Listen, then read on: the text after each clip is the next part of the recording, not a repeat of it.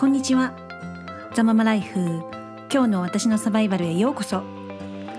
このポッドキャストではママゆかりの完全リアルな海外ママライフ。ママとして女としてのアップダウン。いい日悪い日を含めリアルな声でゆるくお届けします。私が経験した妊娠から出産。子育て家族について。使ってよかったアイテムや美容情報などなど配信しています。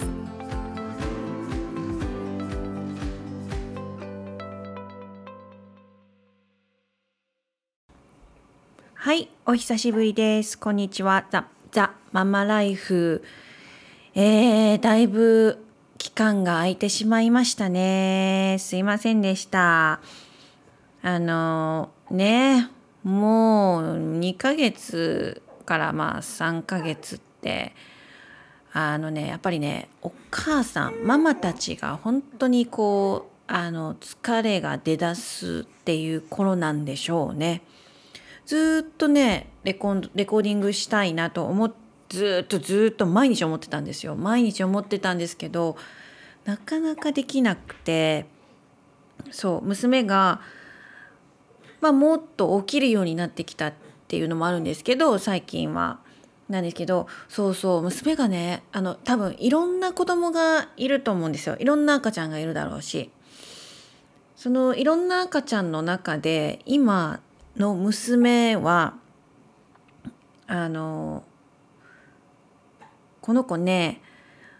そうあんまりね結構ねあのショートスリーパー短短くしか寝ないしかも結構眠りが浅い子なんですね。なんかそれって結構なんていうか繊細な子供敏感な子供かそうじゃなくてグーグー寝る子供もいるしっていう感じなんですけど多分ちょっと繊細なのかな？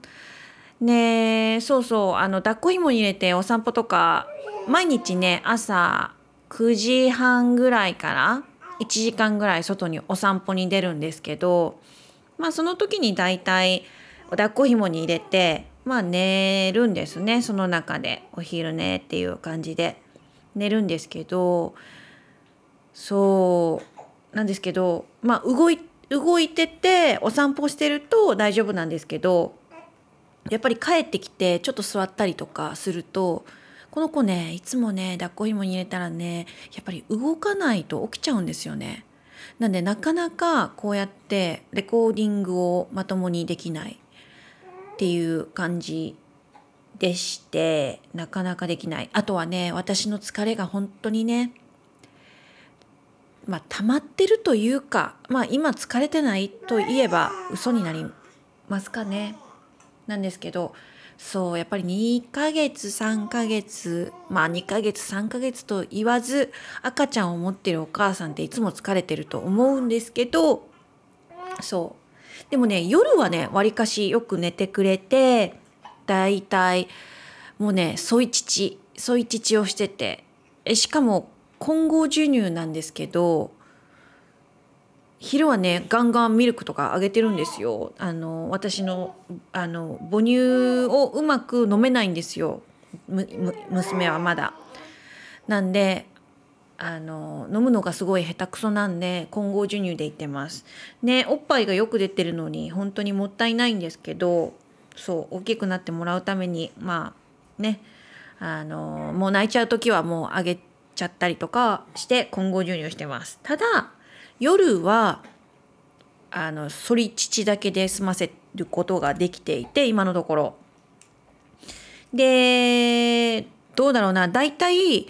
ルーティンっていうルーティンじゃないんですけどざっくりなあの一日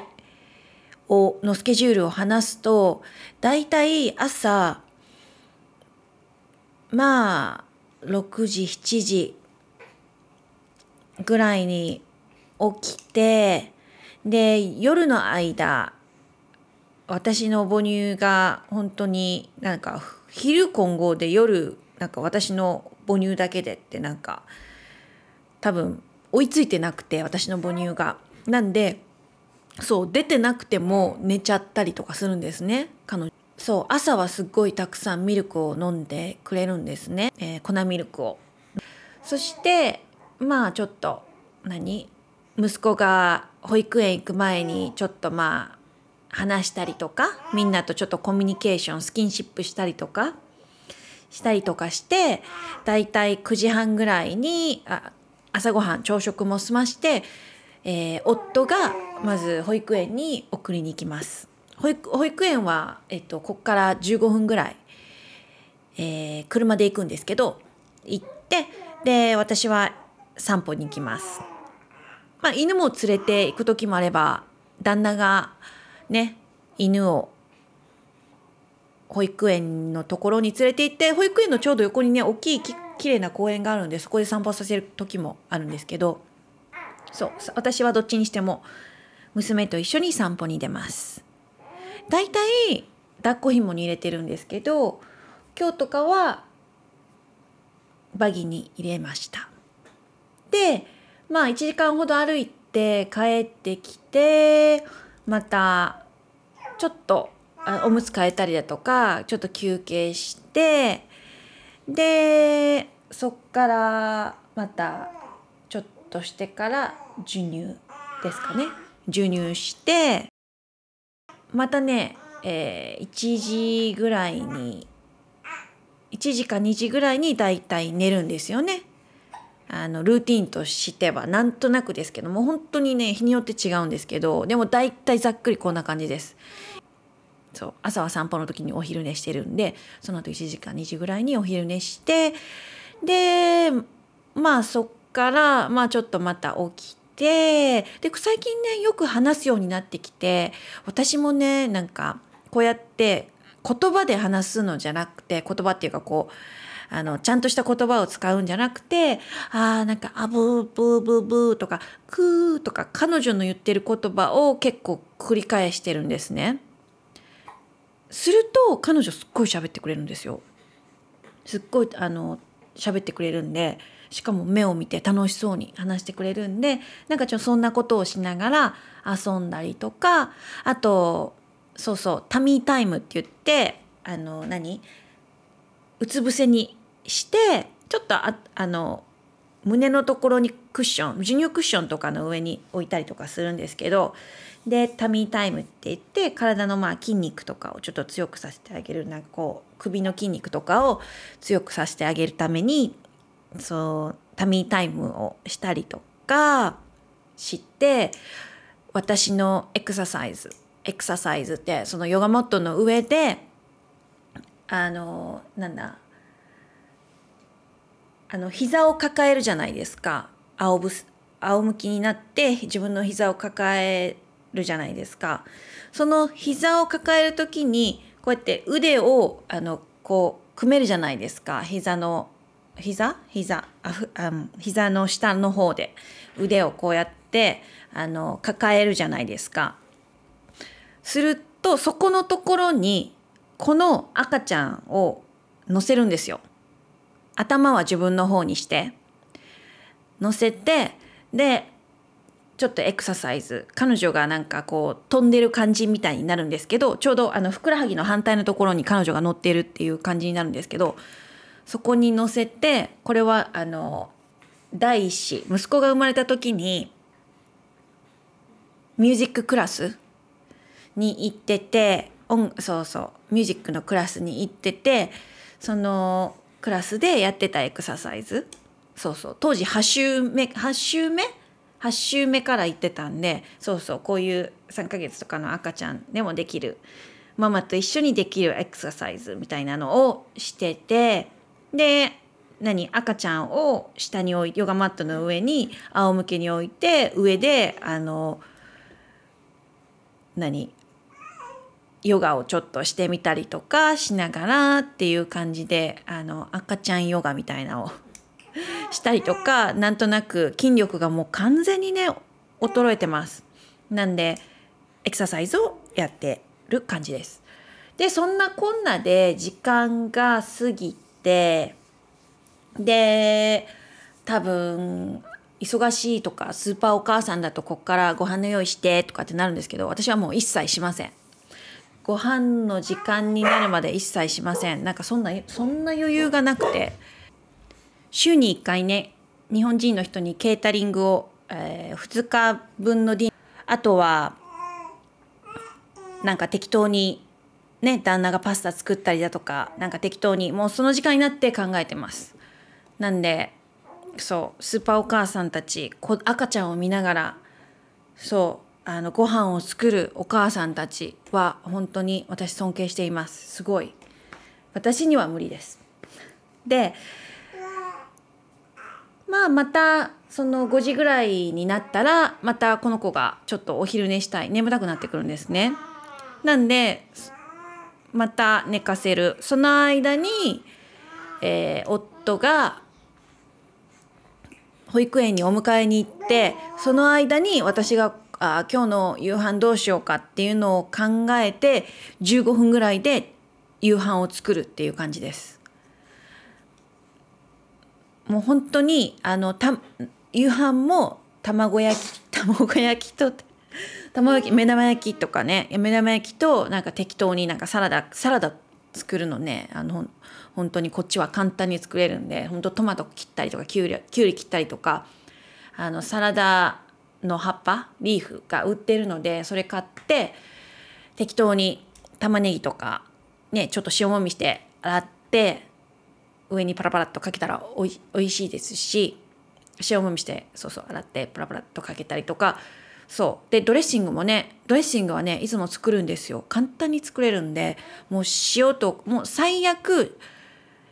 えー、塩コショウオリーブオイルレモンと、えー、最悪それを混ぜるっていう感じですかね。でまあそこにねマヨネーズかけたり醤油かけたりあの醤油入れたりポン酢入れたりあポン酢ポン酢とごま油だけでドレッシング作ったりとかってもう適当にその時々でアレンジしています。でサラダにはたっぷり、えーと、フラックスシードとかあとなんだ、えーあまあ、チアシードとか、まあ、そういうパンプキンシードとか、まあ、そういうものをパラパラっとかけてクルトンとかあるじゃないですか。ああいうのをクルトンとかをパラパラって上にかけたりとかするんですけどえー、そうそう和風みたいな時はそこのあのサラダの上になんか豆腐とか置いたりとか。豆腐はあ焼いても焼かなくても全然いけるんで焼いたらもっとあの何？あの噛み応えがありますよね。なんでそうそう。あでも木綿は焼けますけどあの絹こしは焼けないんでそのままですよね。木綿の場合は少し焼いた方が美味しいです。でそう。上に乗せたりとかあと海藻とか海藻ってわかめ。わかめとかまあ何でもいいんですよね。そう。をかけてあとはちょっとね食感が欲しいクルトンみたいな食感が欲しい時はなんか天かすとかをパラパラって上にかけたりとかもします。なんでそういう野菜となんか適当なまあパスタだったりとか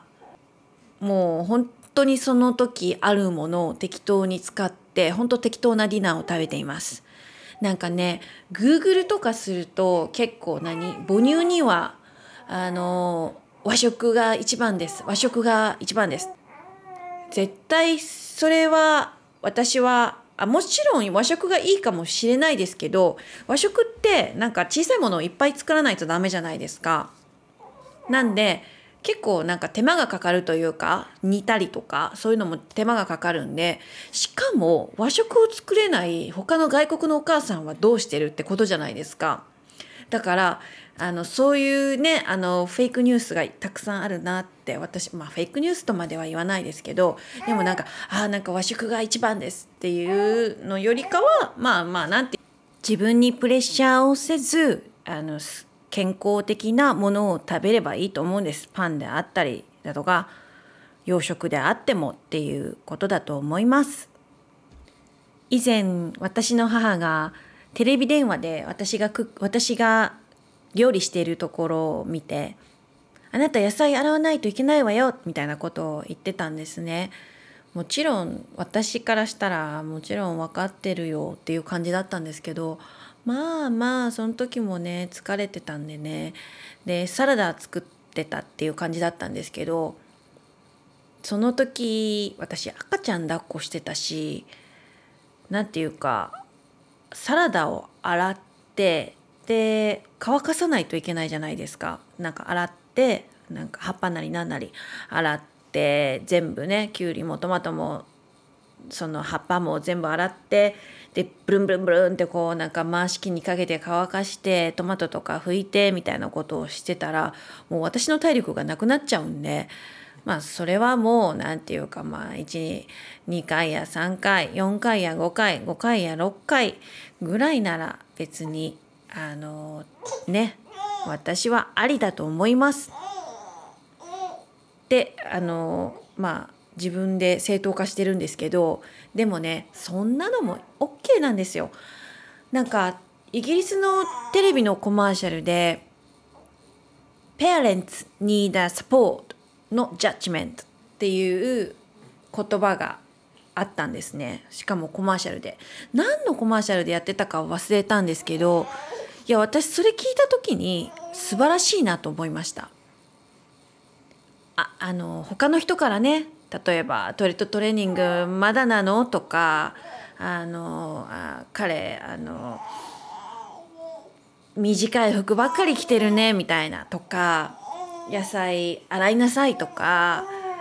そういうことをあの抱き方もっとこうやってやった方がいいんじゃない？とかあのとか、まあ、そういうことを、まあ、アドバイスしてくれて素直に受け止めれる方だったらいいと思うんですけど私みたいな性格だともううるさいなっていう感じになります。そういうこともあるんですよ。服を裏返しに着てたりとか私がですよなんかねもうそんなこともあるんですよ。野菜の皮を剥かないだとかねそういうこともフルーツの皮を剥かないだとかねそんなことをもうなんかね時間の時間短縮させてくれっていう感じです私からしたら。うん、まあ賛否両論だとは思いますがそんな時もあります。であとは夜の授乳についてなんですけど寝ながらあの夜は夜の授乳はあの片乳ずつあの添い寝をして赤ちゃんシーツの上にバスタオル大きい大きいバスタオルを置いて赤ちゃんを上に置いてあのミルクね出たりとかするんであのシーツすぐ汚れて変えるの面倒くさいじゃないですか。だからまあタオルを置いてであの赤ちゃんを右左右左に動かしながらだいたい夜にねだいたい平均4回ぐらい。ってことは両乳 2, 2回ずつってことですよね。そうもうねもう目もねもう寝てます。で何回あげたかっていうのもあんまり覚えてなくて多い時で5回ぐらいしてますかね。なんか家に人が来た時とか人が来た時とかやっぱりなんかあなんかイベントがあった時とかちょっと遠出した時とかはやっぱりよく寝ますね。なんで私のねあのおっぱいがパンパンに張ってそう無理やり起こして飲ませるみたいなことをするんですけど本人疲れてるからあんまり起きないみたいな。で朝には、ま、私のおっぱいはパンパンみたいな感じになってね涙ですよね本当にあの、うん、ママたちは本当すごいなんか子供を育てるって当たり前のこと当たり前のことっていうかみんなしてるんだからみたいな感じで何も思わないじゃないですか外から見ると。そのねあの子供を育てるっていうことがどれだけあの大変かっていうことと疲れるかっていうこととあとはあの精神的にもどんだけあの何か私にあの成長させてくれるかっていうことを考えるともうあのすごいあの両親になってる人はすごい日本だったらあのワンオペワンオペとかってあの言ったりとかするじゃないですか。お母さんのワンオペみたいなワンオペ家事みたいな。えみたいな。もう完全に私だったら無理です。ほんとすごい。日本のお母さんはスーパーお母さんです。でこのね私今こうやって話しながらあの娘がねこうやってちょっと横でくずってると思うんですけど左足であのベイビービョーンのバウンサーでボインボインってさせながら、まあ、ちょっと文句言ってるんですけどまあまあ泣いてないから大丈夫だみたいな感じでやってるんですけど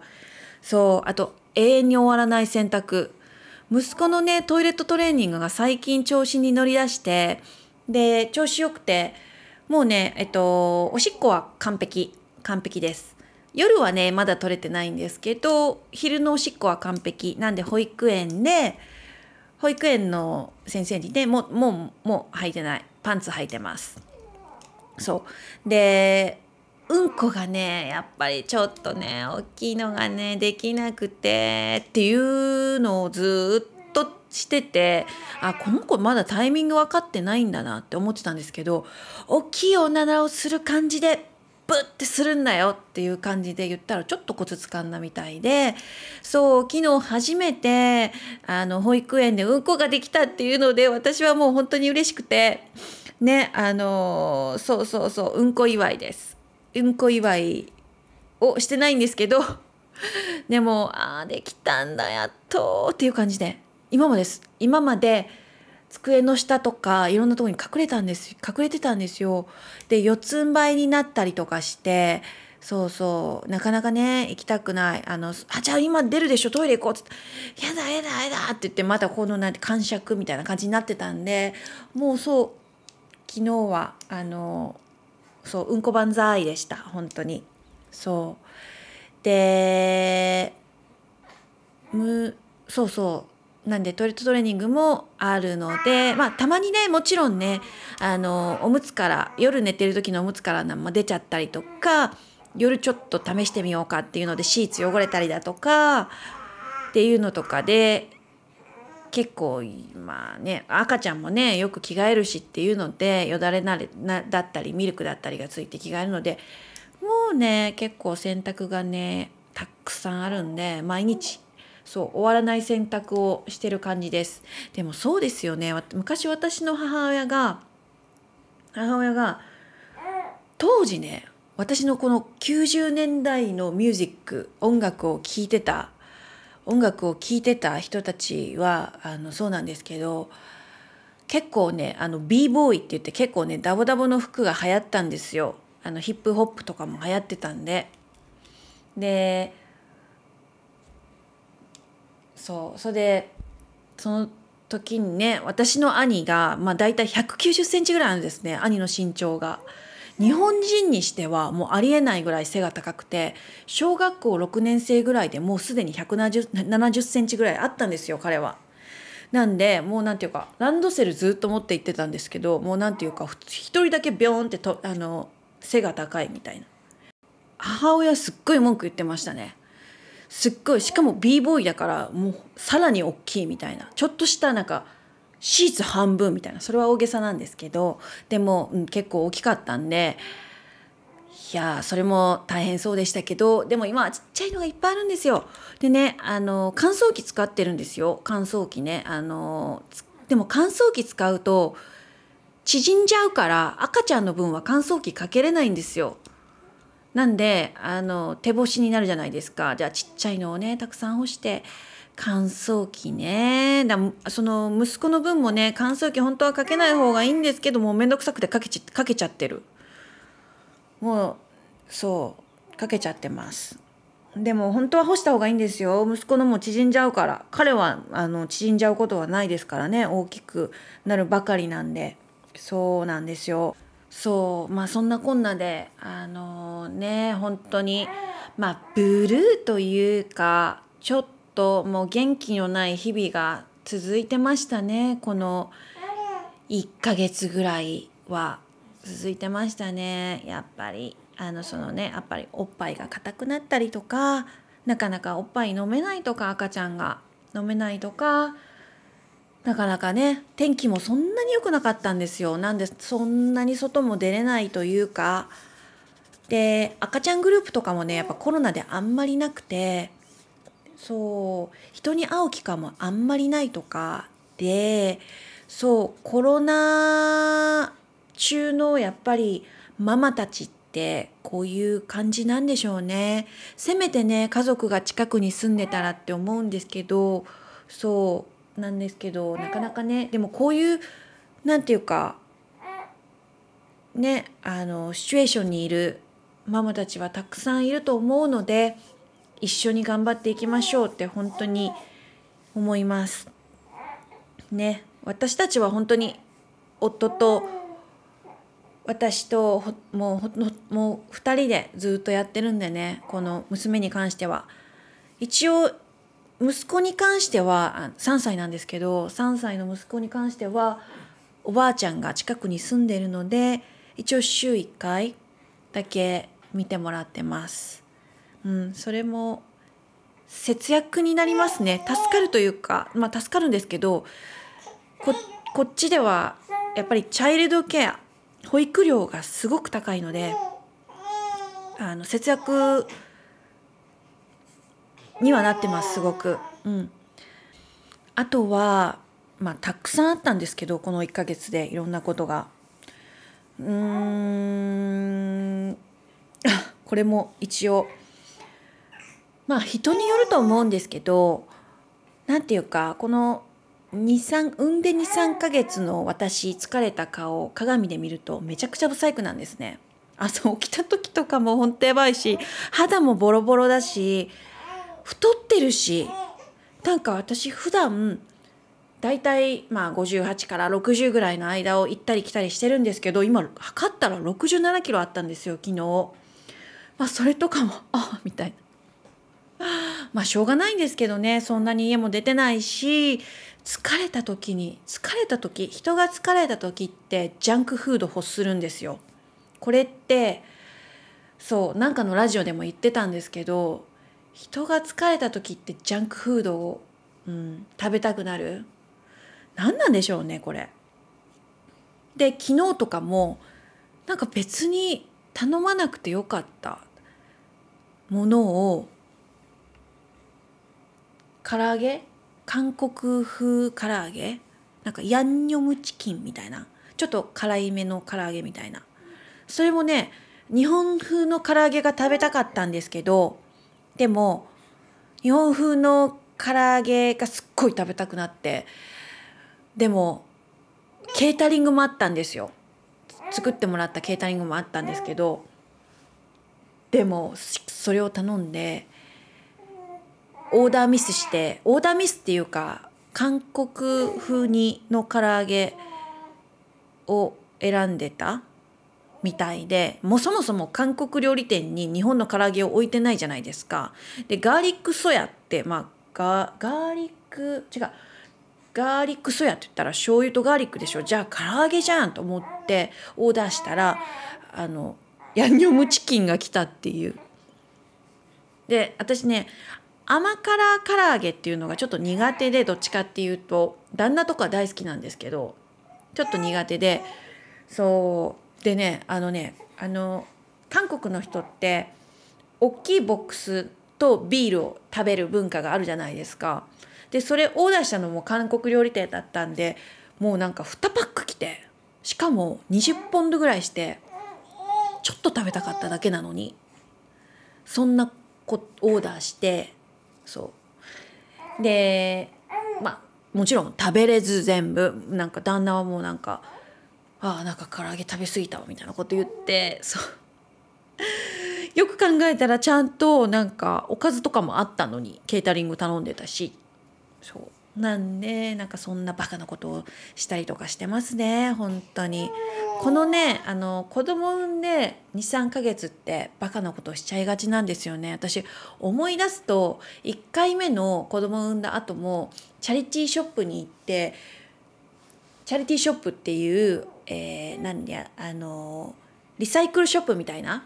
ところに行っていっぱいあるんですけどイギリスには。なんか別に人たあのこの国の人たちってあの古いものでも古いもの大好きで普通にあの家の前に自分の使わないものを置いてたら持って行ってくれるみたいな感じなんですよ。なんであのそうそうチャリティーショップがいっぱいあってチャリティーショップに行ってどうでもいいもの買ったりとか どうでもいい子供のおもちゃ買ったりとかあ、まあ、もちろんなチャリティーショップなんですごいなんていうか高くても3ポンドみたいな感じなんですよ。結構親切なものなんでそうなんで結構いろんなジャンクなおもちゃとか服とかを買ったりとかして着れなかったっていうのがそう第一子の時にたくさんあったんでしかも私の住んでるとこから歩いてそのハイストリートって言われるメインストリートが近いんですけどそんなにねなんかいろんななんかお店があるっていうわけでもなくて普通にスーパーマーケットとかチャリティーショップとかあとカフェがあったりとかっていう感じなんですよ普通のなクリーニング店があったりだとか。っていう感じなんだけどそんなにねかといって電車に乗ってどっか行くっていうほどでもないしっていうのでチャリティーショップに行ったらそうすっごいねあのね結構子供の服なんですけど今回は前あのいらいらないものたくさん買ったんでもちろんあの前回のね子供産んだ時にたくさん買ったんでそう今回はまあ勉強になっててそうそうもっともうこう見極めすごいできる目になっててで姪っ子のね姪っ子のもの買ってあげるってチャリティーショップでって嬉しいかどうか分かんないんですけどでもロックダウン4ヶ月あったんで12ヶ月 12, 12月から4ヶ月あったんでみんなほんと大掃除しまくりみたいな家の。で断捨離とかもしまくっててだからねたくさんいいものが置いてるんですよ子供の服に関しては。あのー、おばさまとかの服だったら最高なんじゃないかなこの国本当に。あのうんと思う。私とかが着れる服はなかなかねなかったりとかするんですけどそう結構いいものいいメーカーのものとかまだ綺麗なものとかあったりとかするんですごく何あのうわみたいなあ結構いいのあるじゃんみたいな感じでパパパパって買って34軒チャリティーショップ回ってたんですけどまあそれだけでもねちょっとリフレッシュになるんでそれはすごく楽しかったです。で今度はまああの今度近くにねやっぱりねエリアがいいともっといいものを置いてるんですよ。なんでエリアがいいところに行ってあのな、まあ、子供の服とか、まあ、子供はねあのそういうチャリティーショップで買ってもすぐ大きくなったりとかするんでとか 母へのお土産お土産なんか可愛いねトップがあったのだからあの、まあ、これ母夏に着れるかなとか思ってでもなんか私の母もイギリスに来た時にはチャリティーショップ大好きですごく行ってるんですよ。日本では売ってないデザインとかが売ってたりとかしてしかもねちょっとねあのふくよかなんですよ私の母が。なんでサイズが、まあ、1214こっちでは1214なんで日本で、まあ、L サイズから L からちょっと上ぐらいの感じなんであのそれぐらいのサイズもたくさんあるしそうチャリティーショップねあの入ったらなんだよと思うんですけどそこはもうチャリティーショップハンティングって呼ばれるぐらいあのそうあの自分でこう探してこのいいものを探せるかっていうことをまたやってます。まあミスらないようにね気をつけていきたいと思います。こんなしょうもない話してるんですけどすいませんなんか赤ちゃんが泣いてきたしちょっと授乳してからまた戻ってきます。はい戻ってきました。授乳もねなんかよくわかんない。ほんと5分も経たない。3分ぐらいの授乳で戻ってきたんですけど。そう。でね今回はあそうそうそうそうそうそう。普段ねこのねこの太った自分に何を着ていいか分かんない現象が起こるんですよ。この毎回この何て言うかあのこのあのばっかり言って。すいません。出産した後ね後にやっぱり前の服がなんとなくきついしお腹もまだちょちょっとタップンってなってるしそう何着て分かんない現象が起こるんですけどしかも授乳しないとダメだから結構パッて開けれるようなものを着とかないとダメじゃないですか。かといってあの何？授乳服ってほんとダサくてあの何？あの2枚レイヤーになってたりとかおしゃれなやつは結構高かったりとかしてそうなんでもうなんか T シャツとかあそうそう H&M のブラトップがいい。それはいい。なんであのキャミソールのブラトップになっててユニクロのブラトップ使う人もいますよね。日本だったらどっかなんか結構西松屋とか、まあ、どこでも、ね、インターネットでも売ってると思うんですけどそう。なんでブラトップめっちゃいいですよね。なんか夏だったらそれだけで寝れるし冬だとなんかこう下にそれを入れとけばどこでも授乳ができる。っていうのでそれがおすすめです。もう普段はね私ねほんとジムレギンスかあとはスウェット。ちょっといいスウェットとかスポーツタイプのスウェット。結構足が細身になってるタイプを履いてたりとかしますね。仕事をちょいちょい始めてて仕事する時はさすがにジーンズ履くんですけどそれ以外はもうなんか結構楽な感じでふわーっていう感じであの着てますね。でトップはほとんどそのブラトップに T シャツ。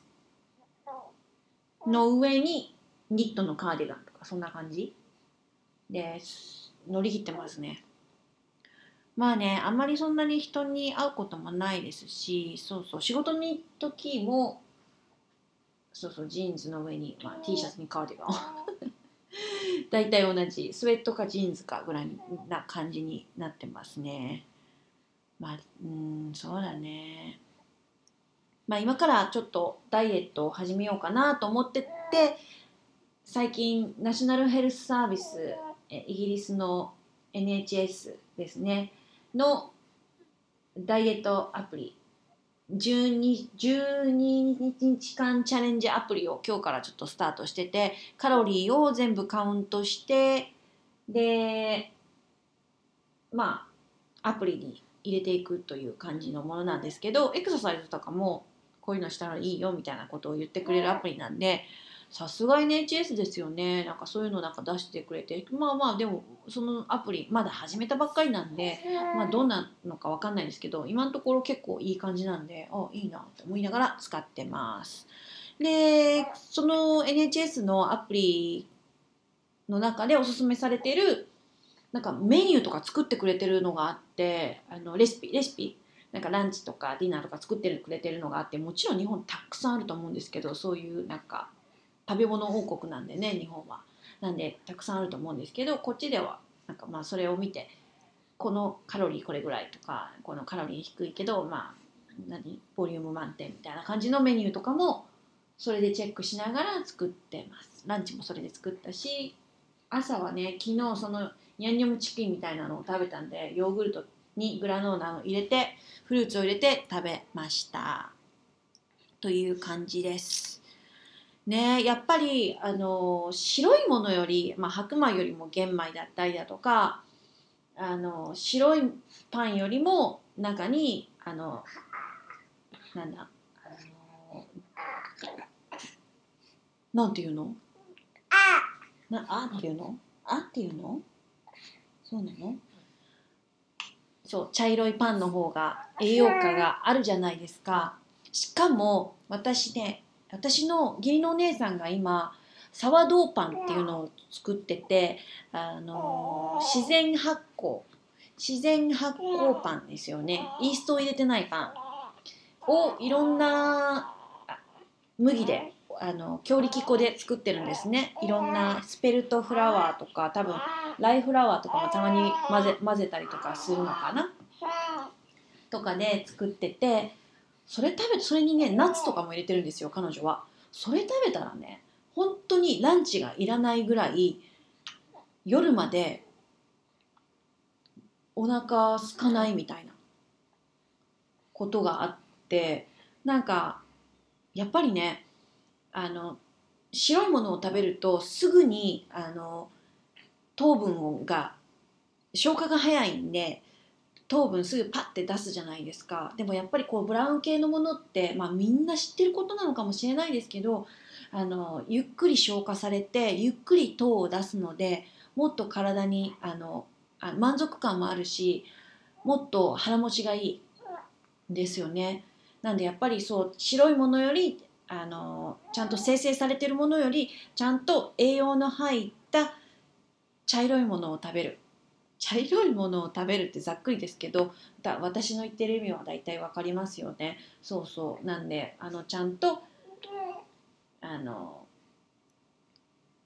そういうものを食べた方がいいのでまあ明日からはねやっぱね最近食べてなかったオートミール？オートミールもね腹持ちすごいいいじゃないですか。あれ結構日本であの痩せる食べ物とかって書いてるんですけどいやいや痩せる食べ物じゃないだろうって私思うんですけどあの栄養士じゃないんであのはっきりは言えないですけどでも痩せる食べ物というかそうやってあの消化がゆっくりだから腹持ちもいいし満腹感がありますよっていうふうに説明したらいいのになってなんか痩せる食べ物とかって痩せるとかって書いてるんですけどそれだけ、まあ、食べるんだから痩せないだろうと思うじゃないですか。なんであのそうですオートミール明日からは食べていこうと思いますでちょっと腹持ちを良くしてねスナックを少なくする間食をちょっと少なくして食べるとしても、まあ、卵だったりだとかあの結構何？ヘルシーなものを食べていく感じでしていこうかなと思ってます。そうですね。今回はこんな感じです。ああ、大切なことを忘れてた。えー、っと、今日ね、あ今日ね、あの、ファイザーの、なんだ、予防接種行ってきたんですよ。ワクチンの接種に行ってきました。で、そうあの近所のね教会であったんですけどすっごいなんていうか生演奏入ってあの15分ぐらい待っとかないとダメじゃないですかなんかパンって倒れたりとかショックがないアナフィラキシー反応がないために15分とか待っている時にそうピアノの生演奏を聴きながらすっごくリラックスした感じですごく良かったです。で全然全く痛くないあのなんていうかちくりという感じでもないですし私あの甲状腺の病気でまあ8週間に1回ぐらいは血液検査するんですね。今のところ。なんであの結構あの注射とかそういうのには強くてでもなんかもう全然痛みも感じなかったっていう感じです。一瞬。もうなんかプロおばさんたちおばさんそのおばさん本当プロでもう一瞬パンってして終わりなんで痛みなんて全くない。本当に。あの爪でクッてした感じみたい。本当に爪でクッて触ったぐらいな感じでした。で今のところ全く全く何の反応もないし、まあ、これからどうなるかは分かんないんですけど今のところは全然元気です。いつも通り元気。夫は夫も今日行ってきたんですけど夫はなんかちょっと脳があの働かない感じがするっていうことを言ってたんですけど結構ね注射系に弱い人なんでどうなんだろう。とか思いながら。ただ1人ずつ症状が違いますよね。なんでまああの夜ぐらいにどうなるかなっていう感じはします。でそうあのシールもステッカーももらってでそうまたねあ何週間後な8週間だった？6週間だった8週間とかでしたっけ？なんでそのの6週間後でしたっけ？にまた2回目のね注射を受けます。なんであ今のところは順調です。そんなものですかねそうイギリスではもう 30, 30代前半まで全員受けれるっていうことになってるので受けたい人は？なんであのまあ30前半まで終わってたらまあまあほとんどの人が終わってる状態ですよね。なんで結構いろんなものが開けてきてるという感じではあるんですけどあのまあアメリカがアメリカがじゃない。フランスが今度あのあの何イギリス人は来たらダメみたいな感じであの禁止するっていうのを今日聞いたんでまああのインドのねあのウイルスがもちろんイギリスにはインド人が多いんで入ってきてるんで、まあ、どうなることやらと思いながら。私8月に日本に帰るチケットを取ったんですよ。1週間半から2週間ぐらい前に。で取ったら次の次の日イギリスからの渡航は禁止ですみたいな感じのあの大使館から来てえ？って思ったんですけどでもまあまあ調べてみたら一応キャンセル？キャンセルできるっていうことなんでちょっとまあ様子を見てあの、まあ、最悪まあキャンセルということで、まあ、しょうがないですよね。こうなってしまったものは。なんでちょっと様子を見ていこうと思います。まあ、行けたらいいんですけどね。そう、オリンピックの後だし、どうかなっていう感じですね。そんなものですかね。はい。では、ね、もう何回、今日第何回かちょっと11回でした12回でしたちょっともうそれも忘れてる感じなんですけどねあのこの大変だった1ヶ月間。まあ大変だった1ヶ月間って子供はねずっと大変だから大変だった1ヶ月間なんてないんですけどずっと続くからね。ね。なんですけどうんなんか疲れたりとかしてますけどまあリフレッシュにまたポッドキャストまた来週頑張って更新したいと思います。じゃあ長々と久しぶりなんでねあのいろいろ話しちゃいました。本当にしょうもない話題で申し訳ないんですけどあの母になったなったらこんなしょうもないことをしてるんですけど大切なことをしてるんですよ。本当にこうやってね人間を育てるっていうと思いながら過ごしてます。なんで、えー、皆さんもあのお子さんがいる方はあの私もこんなどうでもいい適当な感じで過ごしてるんで、ゆっくりされてください。たまにはリフレッシュにあのチャリティーショップハンティングはできないと思うんですけど。まあなんかねあのショッピングだったりだとかしたらいいんじゃないかな。ね。と思います。何でも自分の好きなこと本読んだりとか、まあ、エクササイズしたりとかなんかね何でもいいんで好きなことやってリフレッシュしたらいいんじゃないかなと思います。では、えー、これで終わります。では、また次回です。では、さようなら。